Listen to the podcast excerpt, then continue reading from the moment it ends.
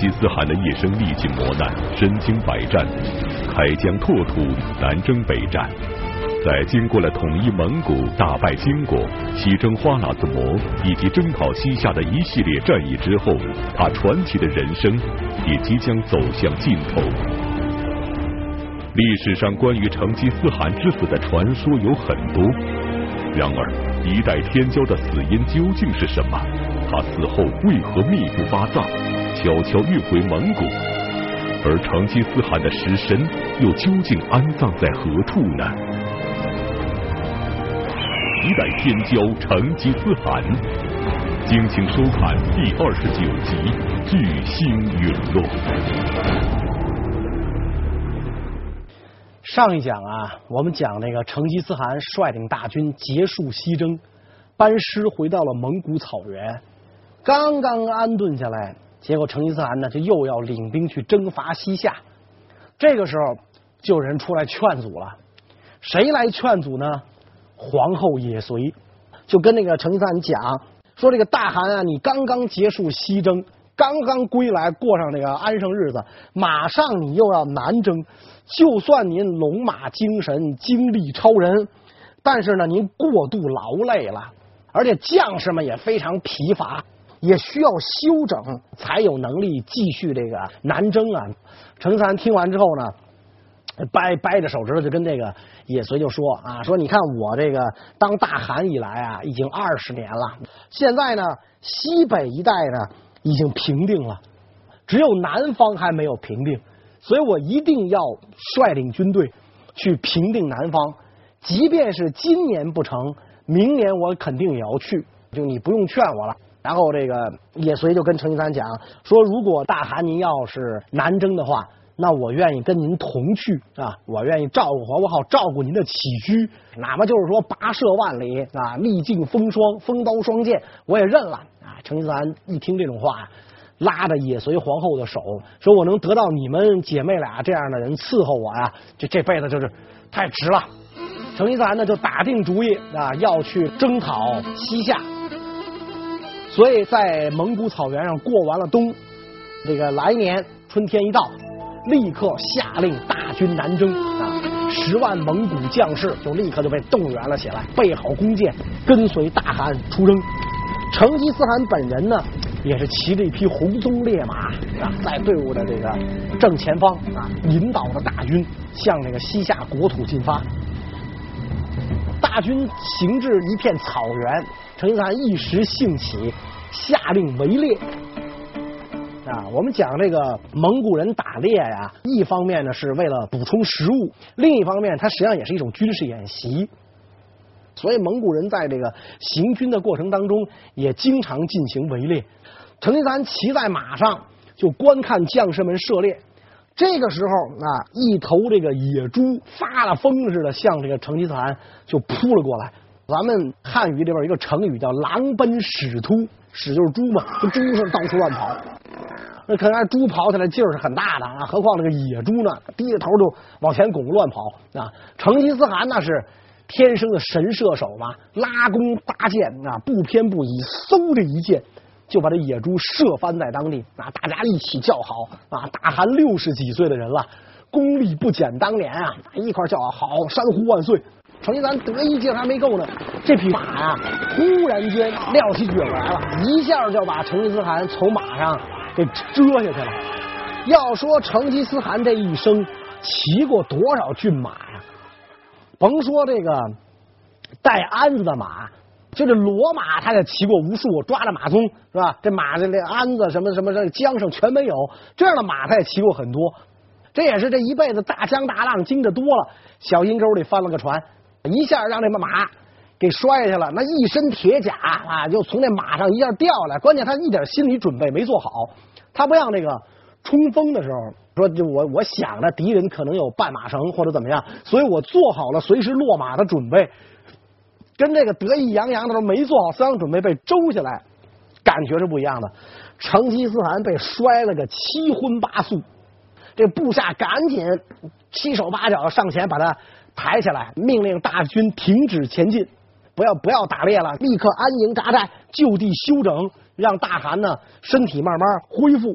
所以成吉思汗这一摔倒，心情啊就十分恶劣啊。他不但是不光是这个身体上受了很大的伤害，他也觉得心里受了很大伤害。我这一辈子骑过那么多马，从来没有这种事儿啊！说这怎么回事啊？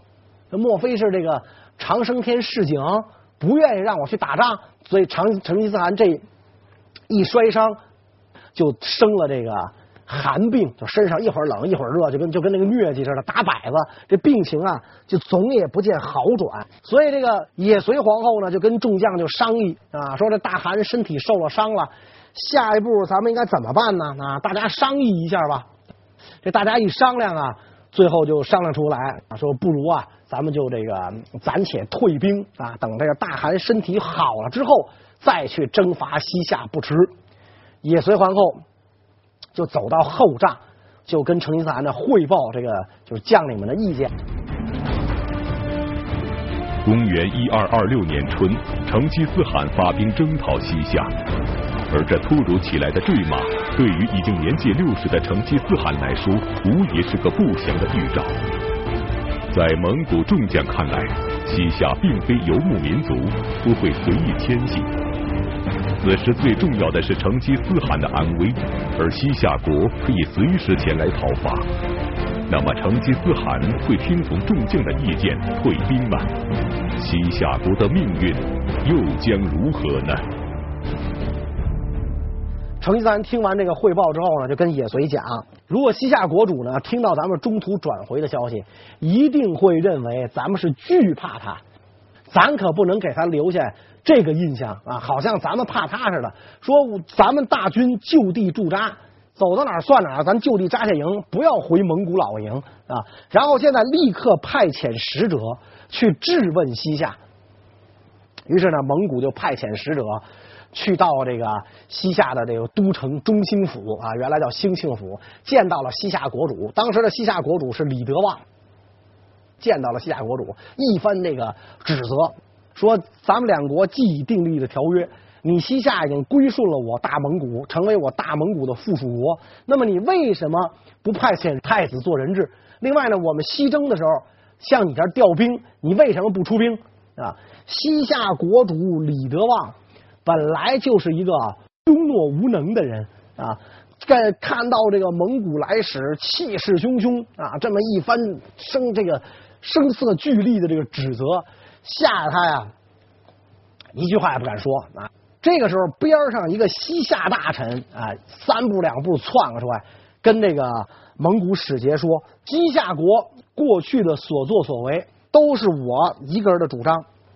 如果你想跟我国厮杀，你就派兵到贺兰山下啊，摆开阵势，咱们决战。如果你想要我们国家的金银财宝，来吧，上中兴府来拿来吧。”别的什么话都能说啊！回去告诉你们成吉思汗啊，我们西夏有种，我们不怕他。使臣回去之后，就把这个西夏的答复就跟成吉思汗讲了。啊，西夏的大臣是这么这么跟您说的，啪啪啪啪啪，把这话说完，成吉思汗气的噌一下就从病床上就坐起来了。成吉思汗说：“西夏这样的不知道天高地厚啊，敢公然辱骂我们大蒙古国，敢说出这种大话来。”我就是死了，我的魂儿也得找他西夏国王算账。何况我现在还没死，你们不要以我身体为念。我这辈子受的伤比这重的多的是。啊，我什么样的这个这个这个罪没受过呀？啊，我扛着木家伙在河里躺了一天一夜，这都不算什么。这不就被马失前蹄摔了一下吗？不算什么。立刻兴兵去进攻西夏。于是蒙古大军。就启程了啊！这个成吉思汗带病上马啊！蒙古大军一看大汗都这这般英勇，谁敢居于人后啊？纷纷上马，直奔这个贺兰山去跟西夏国决战。公元一二二六年三月，蒙古大军进入甘肃走廊，从若水进入西夏。虽然西夏已经臣服于蒙古帝国，然而在蒙古大军西征时，西夏却采取了袖手旁观的态度。正是这样的举动，促使成吉思汗第四次兴兵讨伐。那么成吉思汗此次的军事行动会一帆风顺吗？他将采取怎样的战略来对付西夏呢？西夏国得知成吉思汗大军直逼贺兰山，也就派出军队迎战。统军的大将就是答复蒙古使者、敢说大话的那位，叫阿沙敢布。他这个西夏军本来在山上列阵嘛，看到蒙古大军前来扎下阵营之后，立刻就率领大军冲下山去，去跟蒙古军决战啊！没想到蒙古军并不迎战啊，任凭你怎样冲阵，蒙古军毅然不动，只是以强弓硬弩射退西夏军啊！西夏军第一次进攻没有奏效，退回山上。重整旗鼓，第二次又来，又被蒙古军的长弓强弓硬弩打退。这个时候，西夏军的士气啊就已经泄了。退回去，第三次再发动进攻的时候啊，这个西夏人就已经有了人就已经心生懈怠，是吧？咱们这次进攻，想必蒙古人啊还是不会出战啊，所以咱们就拿这个盾牌遮住身体。就完了，那这万一这个蒙古人射箭的时候，别射着咱们，这这这这就齐活了。没想到这一次，那西夏军队一进攻，蒙古的这个这个阵营当中啊，门户大开，蒙古骑士一窝蜂怪叫就冲了出来啊，长刀大戟、狼牙棒就奔这个西夏士兵脑袋上招呼。蒙古军排山倒海一般，来势凶猛，锐不可挡。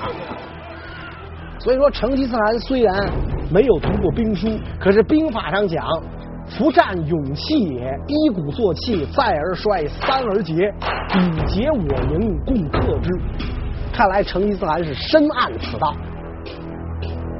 你第一次进攻，我用强弓硬弩把你打退，你丧不打脸的回去了。第二次你又来。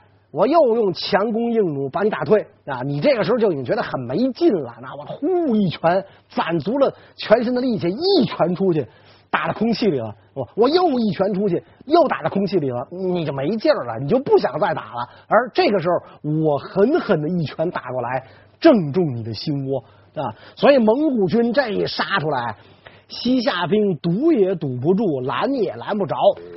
阿沙敢布一看大势已去，那自个儿牛皮吹大了，带着少数的这个残兵败将落荒而逃啊。然后蒙古军就占领了贺兰山口。蒙古军一过贺兰山，西夏的首都中兴府可以讲就无险可守啊。然后蒙古军占领了黑水城，这是西夏边境最重要的一处要隘。这个时候天气就又到了。夏天了啊，蒙古人呢一到夏天就不擅长打仗啊，因为气候炎热嘛，所以蒙古人就要避暑啊。等到秋天到来，就再次发动进攻。这一次蒙古人进攻啊，基本上就把黄河两岸的州县全部给占领了，然后去进攻德顺州。蒙古人打到德顺州的时候，德顺州的守将急急忙忙上表朝廷，请求救兵。这个西夏国主李德旺啊，这个时候已经被蒙古人给吓死了，那，就是惊吓过度啊。这个人很懦弱无能嘛，眼看国王在即啊，李德旺一急就比他的国家先走了啊，倒也是避免了这个哎青衣行酒做阶下囚的这种下场。西夏国主李德旺死后，李德旺的侄子登基，成为西夏的末主。然而。一个十几岁的小皇帝是无法拯救即将破灭的王国的。就在西夏即将覆灭之时，突然发生了一件事儿。这件事儿不但关系到西夏国的命运，更与大蒙古帝国的命运息息相关。那么这件事儿究竟是什么呢？西夏这些个大臣们知道这个夏国呀也没救了。没什么指望啊，所以大家呀都是得过且过，啊，有的甚至就跟那个蒙古兵啊暗通款曲，啊，忙着就把自己家里的什么家属啊、财宝啊转移到乡下，啊，狡兔三窟啊，甚至是做好了化妆逃亡的准备，根本就没有人搭理这个各地的这个告急文书啊，所以这德顺州的这个告急文书啊。到了这个都城中兴府啊，就被束之高阁了，根本就没有人管啊。所以这个德顺州苦盼救兵不到，一天天过去，守将就明白是怎么回事了，召集了部下做最后的这个临别感言，说这个朝政腐败，无可奈何，我们的援兵啊来不了了，告急文书早就送上去了，但是呢，现在是内无军粮，外无援军。只有怎怎么只能怎么办呢？我在城在，城亡我亡啊！其他之外，除此之外别无选择。啊，很多被这个主帅精神感动的将士就跟随他一起抵抗这个蒙古兵。但是这个众寡悬殊啊，根本就抵抗不了。那很快德顺德顺州城破，守将带领部下的这个。亲随将士啊，奋勇抵抗蒙古军的利箭如蝗虫一般飞来，守将壮烈殉国，德顺州自然就被攻陷。这时候就又到夏天了，成吉思汗呢就率领大军到这个六盘山避暑啊，然后呢派遣这个将领到西夏国的都城啊，西夏国上上下下是。慌作一团啊！看到这个蒙古使臣之后呢，慌作一团。西夏末帝凑了很多金银财宝、牛羊牲畜，交给这个蒙古使使臣，提出要跟这个蒙古使臣议和啊。这一幕啊，就跟当年金灭北宋一样。你这个首都啊，已经都是孤城一座了，这时候你提出来跟人家议和，那不是扯吗？那谁还跟你和？所以成吉思汗接到这个呃西夏要求议和的这个这个信息之后啊，嗤之以鼻，说又派遣使者告诉西夏国主，也就是西夏这末帝啊，告诉他你必须亲自来我营中启降，否则的话一切免谈。送走了这个呃使臣之后，成吉思汗就忽然觉得呀，自己这个身上。寒热交替发作，然后咳喘不止啊，根本就这个这个这个上不来气儿。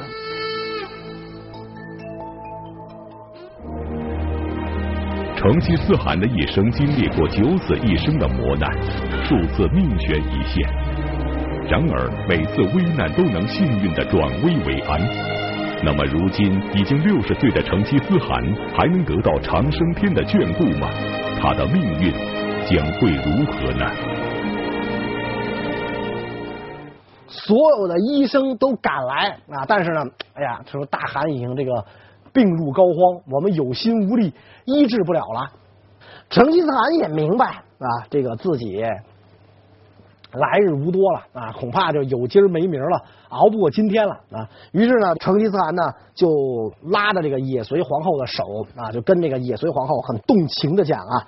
我也知道，那我现在呢病入膏肓，无药可救，那长生天呢就要把我的魂灵啊招走了，所以我死之后，你回到草原上，告诉各位姐妹，那就是各位皇后，让他们都不要悲伤，都要好好的生活下去。也随皇后听到这儿啊，已经是这个悲痛欲绝，泣不成声啊。这个成吉思汗拍着这个也随的肩啊，说你你你啊，这个。不要这个难过，人生啊就像是早晨的露珠，转眼之间就要消逝了。啊，我活了已经都六十几岁了，很很值得了。啊，没有什么可伤心的。说你快去把各位王公大臣叫进来，我还有话要嘱咐他们啊。也随皇后呢就赶紧出帐，叫这个随军的所有的王公大臣进帐，听成吉思汗呢交代后事啊。成吉思汗首先啊，就是对这个王公大臣们跟随自己这么多年，表示了一番这个感谢啊。说你看我现在病势沉重，恐怕呢是好不了了。现在我四个儿子啊，没有一个是在身边的，术赤已经先我而去了。在这个成吉思汗回到蒙古老营之后不久，就有使臣来报丧，说术赤已经病死了，也就四十四十来岁就病死了。察合台和窝阔台呢？在征伐金国啊，因为这个金国不交纳贡赋违约啊，所以察合台、窝阔台在攻金，然后这个拖雷呢在看着蒙古老营，看着咱们蒙古老家。因为蒙古人都是幼子首产嘛，啊，拖雷看着蒙古老家，所以我几个儿子呀都不在身边啊。但是你们这些王公大臣啊，都是我的亲戚故旧，都是多年啊跟随我出生入死的人啊，所以我非常信任你们。我死了之后啊，我的三儿子窝阔台为人老成持重，他是我很好的接班人啊。希望各位大臣呢，在我死了之后，能像辅佐我那样认认真真的辅佐他。说，但是呢，他现在在中原征战啊，他在攻打金国，国中不可一日无主，所以我死之后暂命四子拖雷监国摄政，等什么时候窝阔台这个平定了这个这个金国。班师回朝啊，再让他呢继大汗位，这个大臣们也是哭声一片，泣不成声啊。成吉思汗说，还有两件大事啊，大家一定要记住啊。第一件大事，我死之后密不发丧，千万不能让西夏人知道我已经死了。成吉思汗一生雄才大略，不但统一了蒙古，结束了草原上常年不断的纷争，他的西征更是开启了欧亚交流的大门。有学者曾这样表示，在大蒙古帝国建立前，这个世界只有地区史而没有世界史。那么，成吉思汗在得知自己的生命即将结束时，为什么嘱咐群臣不要给自己发丧呢？而历史上一直存在争论的成吉思汗墓地究竟又在哪里呢？我死之后密不发丧，千万不能让西夏人知道我已经死了，因为他们已经决定投降了。如果他们要知道我死了，说不定他们就反悔不降了。所以不要发丧，明天。啊，这个西夏末帝率文武百官一出降，把他们杀个干干净净。啊，西夏皇室绝对不要让一人漏网，彻底根绝。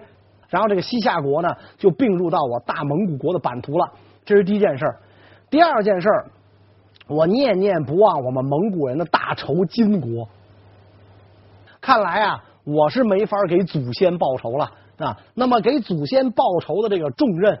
就留到你们的身上啊，就是特别是我的继承人窝阔台汗的身上。说现在这个金国的这个北部啊，已经全部被我们占领了，西夏也被我们占领了。这样的话呢，我们就两面包围住了金国。金国的精兵都在潼关啊，都在这个陕西潼关。如果我们从西部直接进军，不好打。它北面又有黄河天险，西有潼关，怎么办呢？宋金两国是世仇，所以我们借道于宋啊，从宋境越境，从南边攻入金国。宋朝呢一定会借道给我们。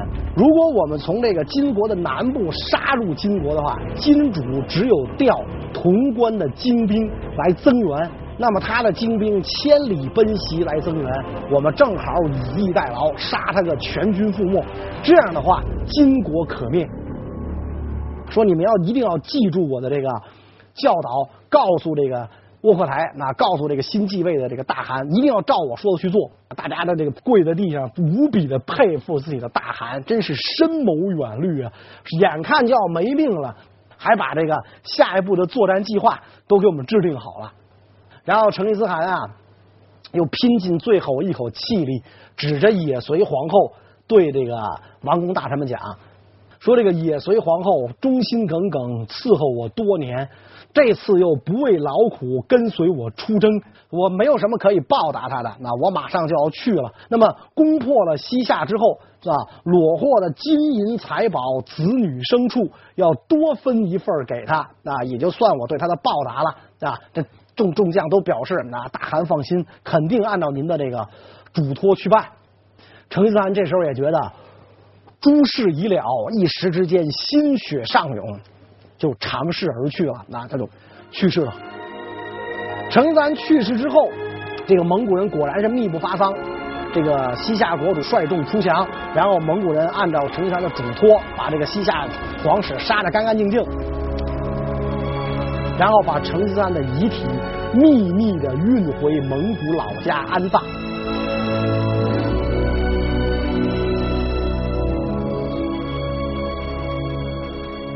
据说这个成吉思汗的棺木啊，就是一株原木，那一株一棵大树，给它砍下来，把枝枝杈杈砍掉，中间按照人形挖一槽，成吉思汗呢就卧在这个槽里，金盔金甲，金佩剑。金盘子、金碗、金筷子啊，这不是这个打仗的装扮，说是这个日常生活的装扮，嵌在这个槽里，然后这把这个大树合拢之后，外边用三道金箍包裹，然后用这个马车秘密的运回这个北方草原。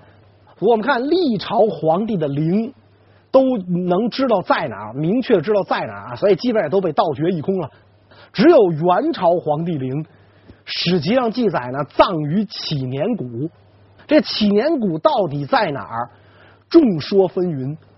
比较公认一致的是说是在今天的蒙古国的肯特山，但是从来没有挖到过这个任何一个元朝皇帝陵的这个就是实物。因为据说这个蒙古人很注重环保啊，来自草原还要回归草原，不能浪费草地。成吉思汗啊，包括以后的蒙古皇帝都是下葬的时候都是密葬，不起封土，上边呢踏为平地，播种牧草。所以你几代过去之后，要想再找这个成三陵就找不到了。今天这个我们内蒙古伊金霍洛旗有成吉思汗的陵墓，有这个成陵，但是这个成陵呢，据说是衣冠冢。成三本人的遗体没有在这里。成吉思汗呢，他就在这个西夏即将灭亡的前夕，他去世了。成吉思汗这一生啊，等于是一生戎马啊，大大小小经历了六十多场战争。除了这个当年跟扎木合十三翼之战，因为实力悬殊主动退却之外，从来没有打过一场败仗啊。所以他真的是一个天才的军事家。所以这个有中国的学者啊，就评价他说，这个成吉思汗。是后人难以比肩的战争奇才，逢敌必战，逢战必胜，将人类的军事天赋穷尽到了极点。说什么样的人叫战神？成吉思汗这样的人是当之无愧的战神。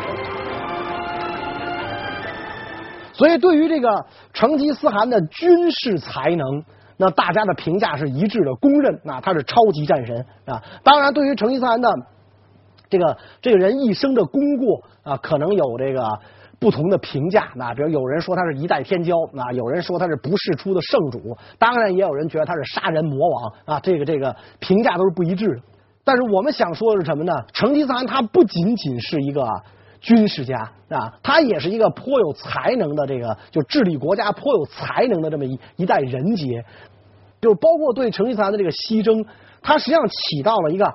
打通东西方商路的这么一个这个作用，所以这个你比如说像那个法国著名的学者呀，叫格鲁塞，他在这个《蒙古帝国史》这本书里，他就有这样一番评价。他说蒙古人啊，几乎将亚洲全部联合起来，开辟了洲际的通道，对于世界的贡献，只有好望角的发现和美洲的发现才能够在这一点上与之相似。这个。法国学者是高度评价说，蒙古人的这个远征，就对于世界不同文化之间的交流作用很大。一九九九年，当时的这个韩国总统金大中说，有人认为呢，由于有了蒙古人，人类才第一次拥有了世界史。网络还未出现的七百年以前的蒙古人，打通了世界各国的关系，建立了国际往来的关系。那也就是说什么呢？在成吉思汗以前，没有完整意义上的世界史，只有地区史啊。你比如说唐朝的时候，东亚有唐帝国，然后这个中亚、西亚有阿拉伯帝国。这个东欧啊有拜占庭帝国，然后西欧有查理曼帝国，这些帝国之间可能彼此没有什么太多的这个往来。唐帝国比如说发生的事儿也很难影响到那些国家。是成吉思汗的西征，使各国发生了密切的往来，日益的呢连成一个整体。从这个意义上讲。人类才第一次有了完整意义上的世界史，因此我们讲呢，呃，不管对成吉思汗这个人怎么评价，他都无愧于是一位杰出的军事家，一位杰出的政治家。